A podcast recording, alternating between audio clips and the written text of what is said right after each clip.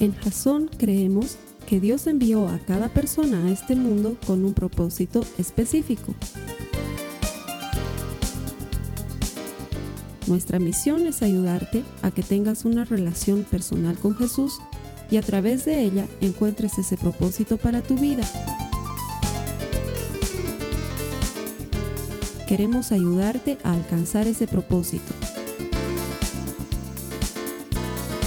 Es nuestra oración que este podcast te ayude a tener visión, a tener jazón.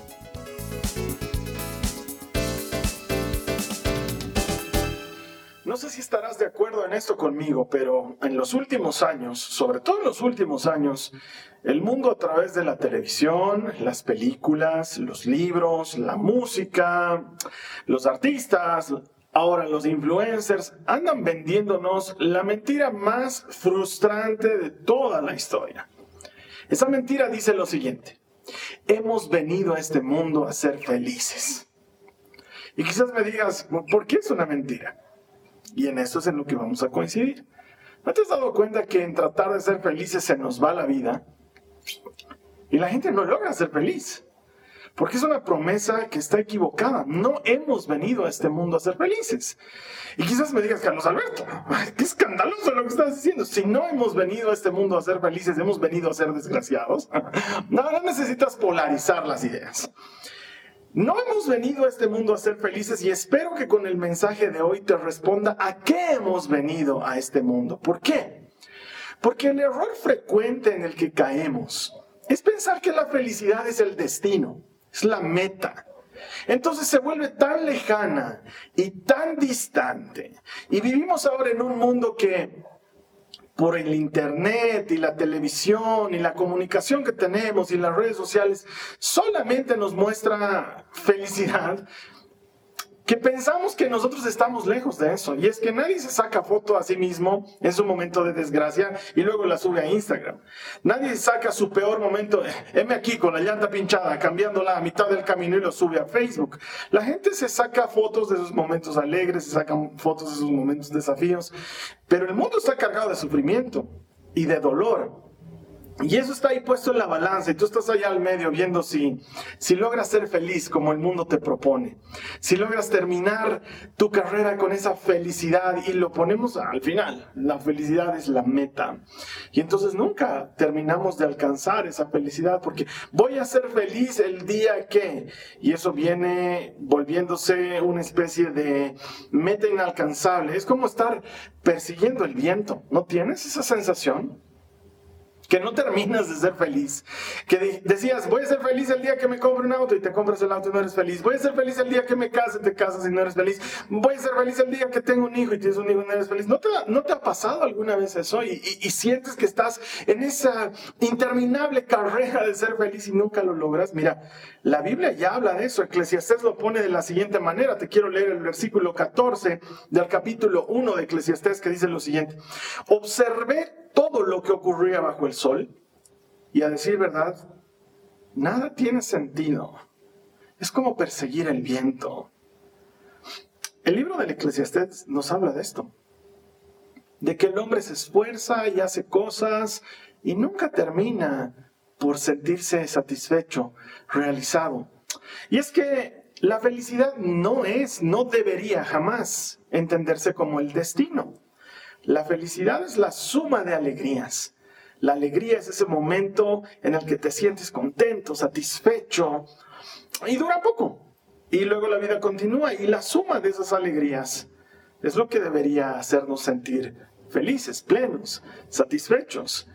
Durante este mes hemos estado hablando de emociones y esta es la última emoción que quiero compartir contigo desde la perspectiva de Jesús. El mensaje de hoy se llama Recupera tu alegría.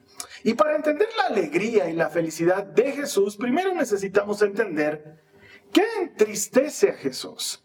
¿Qué lo pone triste? Y la Biblia registra tres momentos importantes en los que Jesús llora. Yo te quiero leer uno de esos. Quiero que me acompañes, por favor, a Lucas en el capítulo 19, los versos 41 y 42, porque para entender lo que le alegra, primero tenemos que entender lo que le entristece. Lucas 19, 41 al 42 dice lo siguiente. Al acercarse a Jerusalén, Jesús vio la ciudad delante de él y comenzó a llorar, diciendo, ¿cómo quisiera que hoy tú, entre todos los pueblos, entendieras el camino de la paz? Pero ahora es demasiado tarde y la paz está oculta a tus ojos. De hecho, la Biblia registra esto y nos cuenta cómo Jesús se lamenta afuera de Jerusalén. en los distintos evangelios está registrado de muchas maneras. Eh, Jesús mira a Jerusalén con lágrimas en los ojos, llorando y dice, ¿cuántas veces te he querido juntar como la gallina junta sus polluelos debajo de sus alas para cuidarte, para protegerte, pero no me dejas. Jerusalén que matas a tus profetas, Jerusalén que, que matas a los que Dios te envía. ¿Sabes qué? Los israelitas habían estado esperando por siglos este momento. No lo habían estado esperando 15 años, no habían estado esperando librarse de algo durante 14 años, no. Ellos habían estado esperando por siglos la llegada del Mesías. ¿Y sabes qué? Están a punto de perdérselo. ¿Y sabes qué? Se lo pierden. Llega el Mesías a los suyos, Juan nos dice eso en el capítulo 1, vino a los suyos y los suyos no le recibieron, se perdieron lo que habían estado esperando por siglos. Esto me hace recuerdo a lo que ha pasado durante la cuarentena. Durante la cuarentena hemos estado encerrados, obviamente, y entonces hemos empezado a adquirir nuevos hábitos. Y una de las cosas que habíamos adquirido en mi casa como un hábito era ver los domingos de la noche un programa que se llama Masterchef. Lo habíamos visto en su edición Masterchef Latino, ¿sí? Y la más emocionada, la más entusiasmada con esto era mi María Joaquina. Amaba el programa. Entonces todos los domingos de la noche nosotros estábamos clavados delante del televisor, como si no hubiese televisión on demand viendo lo que nos mandaba el cable domingo en la noche para ver Masterchef Latino. Y hemos visto uno tras otro capítulo y los contendientes, cómo entre ellos competían para ser el próximo Masterchef y platos increíbles y gente que había llegado con mucha buena intención pero con poco conocimiento, luego cómo se iban transformando en grandes chefs y así las semanas fueron pasando y el programa fue avanzando y cada vez nos acercábamos a la gran final y sabes que la más emocionada era la María Joaquina. Ya llega la gran final y ella tenía sus favoritos, ella apostaba porque este oeste iba a ganar, y era una charla entre nosotros, bien bonita y bien, bien cosa de familia. Y llegó la gran final de Masterchef Latino. Y estábamos los cuatro ahí viendo la televisión y experimentando la emoción de los contendientes. Eh, tres habían llegado a la gran final y habían demostrado carácter y habían demostrado que habían crecido y habían demostrado que habían madurado. Estaba bien bonito. Y llega el momento de anunciar al ganador de Masterchef. Y la María Joaquín está completamente dormida. Había pasado semanas esperando ese momento y cuando llegó el momento que ella más había esperado, estaba planchada. Le hablábamos, le decías, María Joaquina, despertate, te estás perdiendo quién va a ganar. Y él era como un borrachito que abría sus se volvía a dormir, abría, se volvía a dormir y se perdió. Se perdió quién ganó Masterchef Latino. La tele es como es y luego el programa lo iban a reprisar en algún otro momento y luego lo vio en otro momento. En cambio, los israelitas no tuvieron esa oportunidad. El Mesías vino, hizo lo que tenía que hacer y pasó. Y por esto Jesús llora. Porque cuántas veces he querido juntarte como la gallina junta sus polluelos debajo de sus alas, protegerte y no me has dejado. Lo que más le entristece a Jesús es eso la falta de fe de la gente, la incapacidad de ver la obra de Dios. Y por eso, al entender lo que le entristece, también podemos entender lo que le alegra. ¿Qué alegra a Jesús? Y sabes que para que entiendas el pasaje que viene a continuación, tengo que explicarte algunas cosas que a mí me alegran. Me alegra ver a mi esposa en la mañana cuando despierto. Me alegra mucho. Me alegra su sonrisa. Es una de las cosas que más me alegra la vida. Me alegra escuchar las risitas y las vocecitas de mis hijas en la casa y las bullas que ellas hacen. Eso me llena de alegría. Me alegra ver a mis papás y poderlos abrazar. Me alegra estar con mi hermano y compartir con su familia. Me alegra ver a los hermanos de la iglesia Hace un par de días atrás compartí con algunos de ellos y vernos otra vez, ¿sabes qué? Estar con ellos me llena de profunda alegría. Son cosas que, me alegran. Y sabes que hay una cosa ahí también que me alegra. y por eso te lo estoy contando, para que entiendas el pasaje a continuación. Me alegra mucho comer algo que realmente me gusta. Sabes que no me gusta comer por comer. Comer por comer para mí no tiene sentido y por eso es que hasta me pongo de mal humor cuando desperdicio un almuerzo o desperdicio una cena porque pienso que podría estar comiendo algo que realmente me gusta porque eso me alegra. No sé si te pasa como a mí. De hecho ahí tú me ves todo tranquilo predicando, pero siempre estoy con hambre y estoy pensando en que voy a comer algo que realmente me gusta porque eso me produce alegría. Y el pasaje que te quiero leer a continuación trata de eso. Quiero que me acompañes. Juan 4, 31, 36. Vamos a ver qué le alegra a Jesús. Mientras tanto, los discípulos le insistían a Jesús, Rabí, come algo. Jesús les respondió, yo tengo una clase de alimento que ustedes no conocen. ¿Le habrá traído alguien de comer mientras nosotros no estábamos? Se preguntaban los discípulos unos a otros. Entonces Jesús explicó, mi alimento consiste en hacer la voluntad de Dios quien me envió y en terminar su obra. Ustedes conocen el dicho, hay cuatro meses entre la siembra y la cosecha, pero yo les digo, despierten y miren a su alrededor, los campos ya están listos para la cosecha. A los segadores se les paga un buen salario y los frutos que cosechan son personas que pasan a tener vida eterna. ¡Qué alegría! Le espera tanto al que siembra como al que cosecha. ¿Sabes qué? Aquí Jesús está chocho. No sé si eso sea una buena palabra en otros países. Aquí en Bolivia, chocho significa que estás muy alegre, estás desbordando alegría. Y te quiero contar por qué Jesús está desbordando alegría.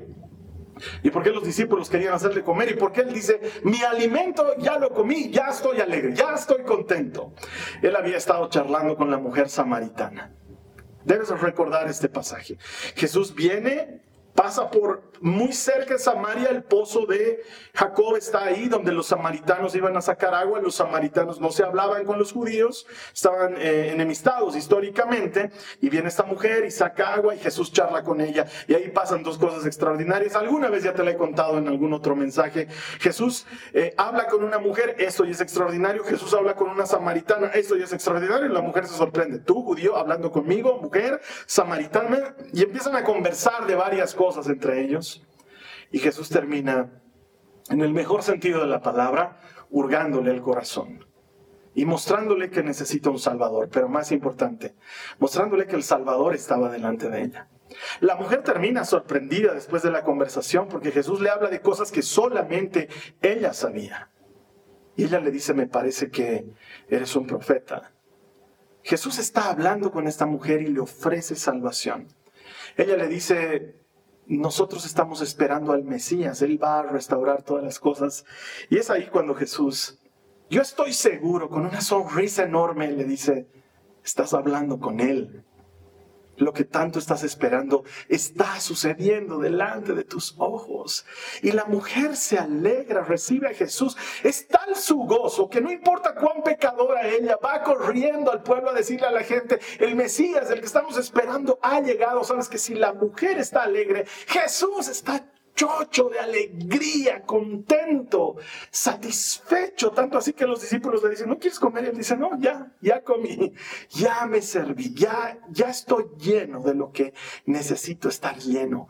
Lo que me llena, la llenura viene de hacer la voluntad del Padre. ¿Cuánta alegría hay para el que siembra y para el que cosecha? Dice Jesús. Él está contento porque está cumpliendo el propósito de Dios. Y sabes que nada satisface más que cumplir el propósito de Dios. Quizás por eso hayas perdido tu gozo. Quizás por eso no te sientas alegre constantemente porque a lo mejor estás funcionando fuera del diseño original.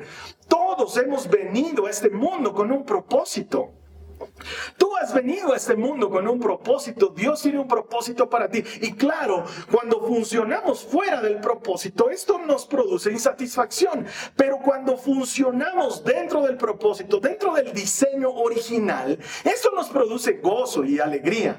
Para ponértelo en un ejemplo, cuando era universitario, me compré una calculadora científica, pero una de esas calculadoras Master, master. El problema es que no sabía manejarla. Entonces yo llevaba mi calculadora a la universidad y hacía 2 más 3, 5, digamos, ¿no? Eso es lo que hacía con mi calculadora. Y hasta renegaba porque sí es bien difícil manejar. Yo no sé para qué piden calculadora científica. Si es tan difícil de manejarla, prefiero una calculadorita normal, de esas que vienen junto con un bolígrafo, porque es mucho más fácil.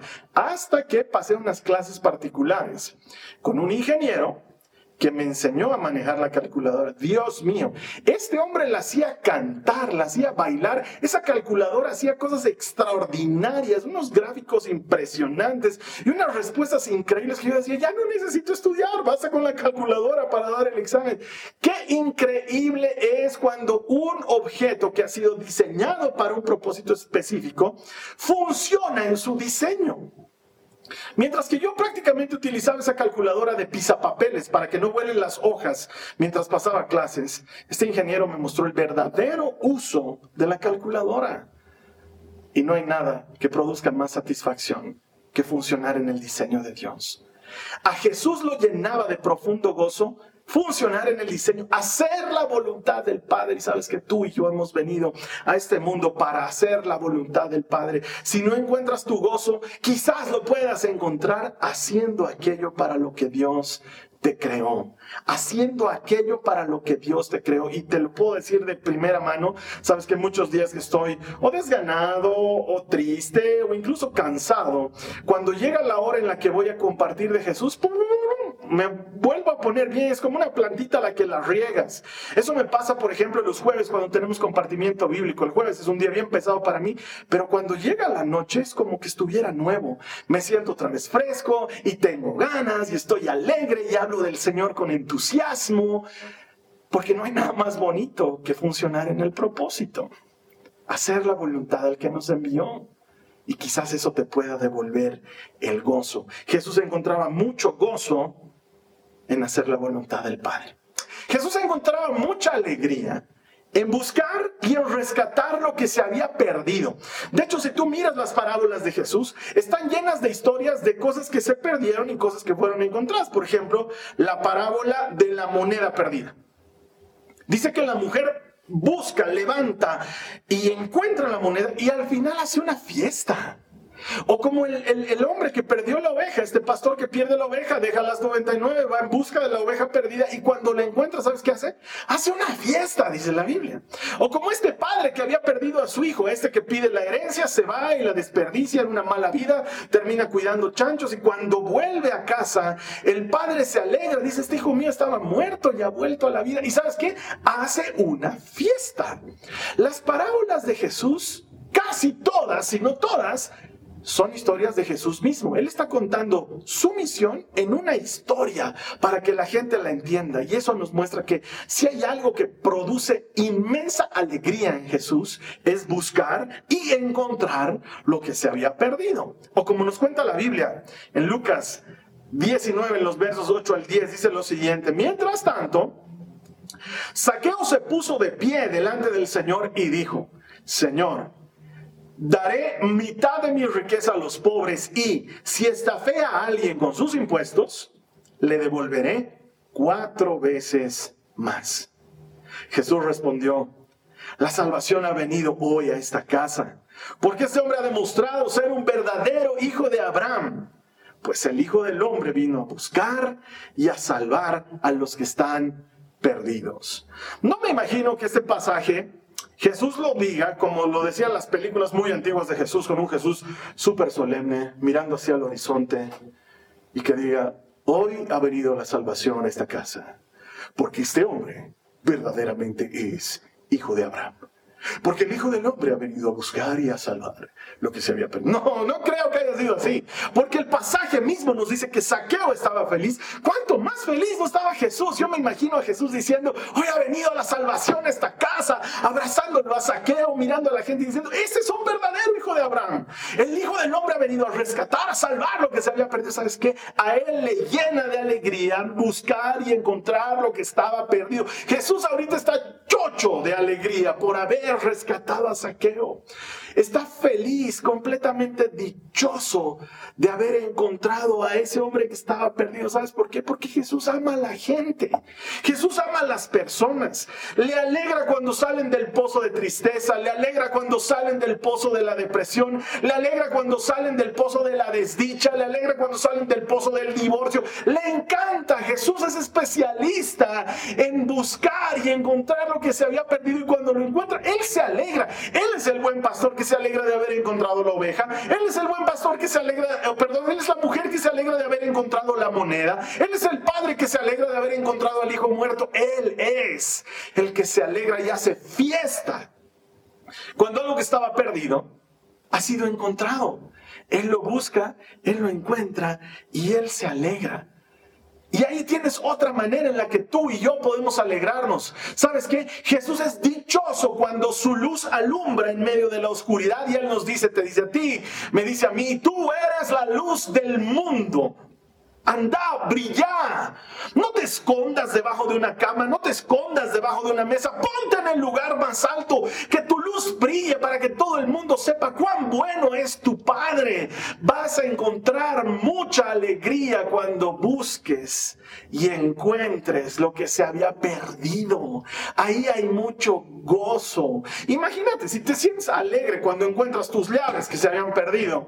Si te alegras cuando te encuentras un billete que no sabías que se había perdido en una chamarra. ¿No te ha pasado alguna vez que te estás poniendo una chamarra antigua y de pronto metes la mano al bolsillo, ¡oh, sacas plata! ¡Oh! Y dices, ¡wow! ¡Qué buena chamarra! ¿Cuánto más alegría no produce el encontrar lo que se había perdido? Esa gente que está perdida en la desesperanza. Esa gente que está perdida en no sé qué futuro me espera. No sé si estaremos bien. Oye, te cuento que en esta semana mi país, Bolivia, ha vivido una suerte de desesperanza para muchos. Y muchos, una mitad de Bolivia, siente que no tiene esperanzas a causa de lo que acaba de pasar en las elecciones. Pero yo te digo de parte del Señor, pon tus esperanzas en Jesucristo. Él nunca falla y hay mucha alegría en poner nuestras esperanzas en Él. Alguien debería decir amén. Si no están diciendo amén ahorita en la sala de chat, voy a apagar el servicio, lo voy a cortar del servidor y lo voy a sacar de YouTube. Alguien debería decir amén. Hay mucha alegría en poner nuestras esperanzas en el que es especialista en buscar y en encontrar lo que se había perdido. Su nombre es Jesucristo. Él encuentra mucho gozo en rescatar a la gente. Él ama a la gente. Y tú y yo podemos encontrar mucha alegría en eso. ¿Y sabes qué? Jesús encuentra mucha alegría en que le conozcan. Él se llena de alegría cuando la gente le conoce. Mira lo que dice Lucas en el capítulo 10, en el verso 21. Está hablando y dice, en esa misma ocasión, Jesús se llenó de gozo del Espíritu Santo y dijo, oh Padre, Señor del cielo y de la tierra, gracias por esconder estas cosas de los que se creen sabios e inteligentes y por revelárselas a los que son como niños. Sí, Padre, te agradó hacerlo de esa manera. Ahorita Jesús está chocho. ¿Sabes de qué? De que la gente sencilla le conoce, de que la gente sencilla le recibe, de que el plan está funcionando. Este es el misterioso plan de Dios. Había estado oculto y secreto durante siglos. Claro, nosotros tenemos ya el panorama completo porque tenemos la Biblia completa, porque sabemos que Jesús vino a dar su vida por la humanidad, pero antes de que Jesús viniera, la gente no tenía idea clara de lo que iba a pasar. Por eso es que ellos esperaban un Mesías guerrero, esperaban a alguien que los liberte de Roma, no habían entendido que la liberación era mayor aún. De hecho, Satanás mismo no conocía el plan de Dios. Él pensaba que estaba haciendo algo increíble al matar al Hijo de Dios. Lo que no sabía es que estaba dando cumplimiento a las promesas y a la profecía y que el día que Jesús estaba siendo entronado en su trono de gloria, ese trono tenía forma de cruz en un lugar llamado Gólgota. Esto le llena de gozo. Gracias, Padre, dice Jesús. Ha sido un secreto guardado celosamente y ahora se lo has dado a conocer a la gente pequeña. Hay entrada libre al trono de la gracia. No necesitas ser bueno para acercarte a Dios. Necesitas acercarte a Dios para ser bueno. Qué buena noticia. Gracias, Padre. Jesús está rebosando de alegría cuando ve cómo el plan funciona, como ve, cuando ve cómo la gente le conoce y sabes que la palabra de Dios dice que el que produce gozo en nuestras vidas es el Espíritu Santo. Si tú estás sintiendo ausencia de alegría, si estás sintiendo falta de alegría, falta de gozo, acércate a la fuente, bebé de la fuente y permitirle al Espíritu producir gozo y alegría en tu corazón. Él es el responsable. Él produjo gozo en Jesús. Jesús lleno de gozo del Espíritu Santo se alegró de que el plan estaba funcionando, de que la gente le estaba conociendo. ¿Sabes qué? En dar a conocer a Jesús, en hablar de su bondad, en mostrar su gran favor a otras personas, en ayudar a que otros le conozcan, vas a encontrar mucho gozo y así en el dolor, en la enfermedad, en la incertidumbre, en la prueba más grande vas a poder decirte, tengo a ti, Señor. Nada me falta. Tú eres la fuente de mi gozo. Tú eres la fuente de mi alegría. Mira, Nehemías lo registra de la siguiente manera. En el capítulo 8 de su libro, en el verso 10 dice lo siguiente. Nehemías continuó diciendo, vayan y festejen con un banquete de deliciosos alimentos y bebidas dulces y regalen porciones de comida a los que no tienen nada preparado este es un día sagrado delante de nuestro Señor. No se desalienten ni se entristezcan, porque, presta atención, el gozo del Señor es su fuerza. Amo este pasaje. Tu mundo se ha sacudido, sientes que desfalleces, el piso se ha movido debajo de ti, sientes que no tienes esperanza, sientes que la incertidumbre te está agobiando, sientes que el enojo ha tomado parte de tu corazón. Yo quiero decirte de parte del Señor, lo que te está faltando es fuerzas. ¿Y sabes de dónde vienen las fuerzas? Las fuerzas vienen del gozo del Señor. Si tú empiezas a buscarlo y encuentras el gozo que el, el Espíritu produce desde dentro, sentirás nuevas fuerzas y levantarás alas como las águilas. Y caminarás y no te cansarás. Y correrás y no te fatigarás. Porque Él renueva las fuerzas de los que esperan en Él. El gozo del Señor es nuestra fortaleza. Ay, mi hermano, mi hermana, necesitamos recuperar el gozo. Necesitamos volvernos a meter en la adoración y en la alabanza. Necesitamos alimentarnos de la voluntad del Padre. Necesitamos buscar y recuperar lo que se había perdido. Necesitamos darle a conocer. Esas cosas te llenan de gozo. Y cuando estás lleno de gozo, nada duele. Cuando estás lleno de gozo, nada atormenta. ¿Por qué? Porque la alegría echa fuera la tristeza. El gozo echa fuera el sufrimiento y el gozo del Señor se transforma en nuestra fortaleza. El gozo del Señor es su fuerza, dice la palabra. Recupera tu alegría. ¿Cómo? Ya te lo he dicho. Haciendo la voluntad del Padre, buscando, rescatando lo que se había perdido, dando a conocer a Jesús. Vas a recuperar el gozo cuando empieces a funcionar en tu diseño original. Vas a recuperar el gozo. Y sabes que hay gozo en el Señor. Hay alegría en el Señor. Sigue habiendo alegría en Él. Él se alegra grandemente de que tu luz brille. Y si tú haces brillar la luz de Cristo, tú te vas a alegrar con Él. ¿A qué hemos venido a este mundo? ¿A ser felices? Hemos venido a algo mejor todavía. Ser felices es muy poco comparado con la razón por la que estamos aquí. ¿Sabes qué? Desde el principio de los tiempos, Sócrates, Aristóteles, los grandes filósofos, Kierkegaard, Nietzsche, eh, Sartre, eh, se han estado preguntando cuál es la razón por la que estamos en el mundo, a qué hemos venido. Y sabes qué? La Biblia lo dice. La Biblia nos enseña que hemos venido. Hemos venido a este mundo algo más grande que ser felices. Hemos venido a este mundo a conocer al Hijo y por medio de Él conocer la vida. Esa es la razón por la que estamos aquí. Y eso es mucho más que ser felices. Porque sabes que a veces soy feliz y a veces no soy feliz. A veces estoy contento y a veces no estoy contento, pero ¿sabes que nunca cambia? Jesucristo nunca cambia y haberlo conocido a Él vale más que todo el oro del mundo. Y conocerle a Él es mejor que la vida misma. Porque aun cuando pase por valle de sombras, le tengo en mi vida. Porque aun cuando esté celebrando la cosa más alegre, le tengo en mi vida. Él es mi alegría.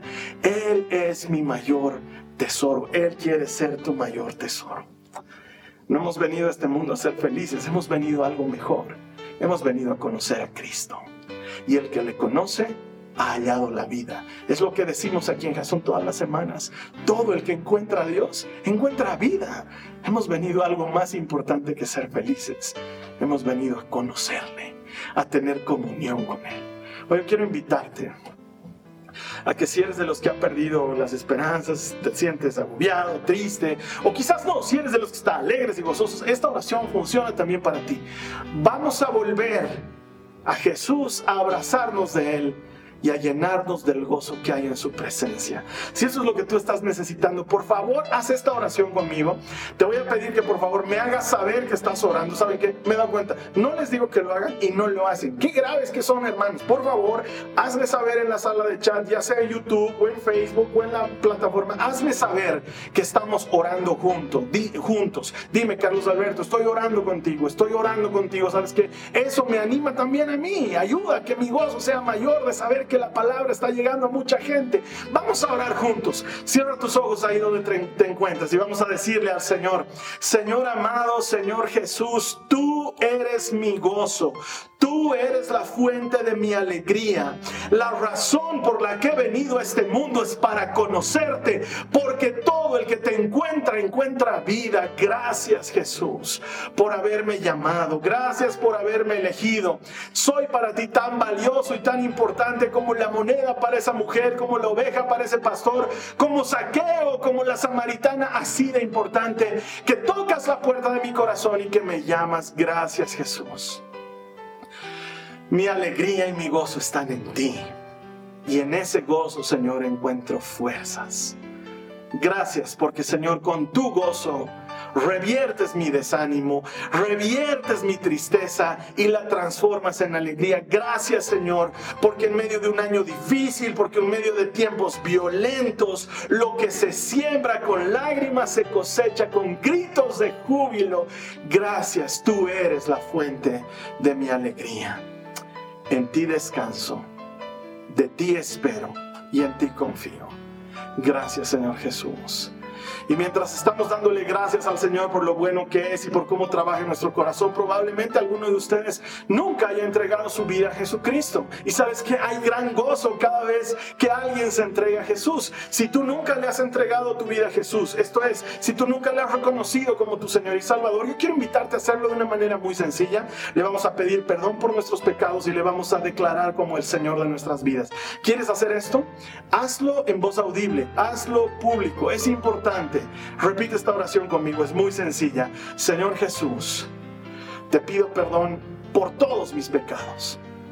Te recibo como mi Señor y como mi Salvador. Te doy gracias por rescatarme. Sé que estás vivo y que yo viviré juntamente contigo. En el nombre de Jesús.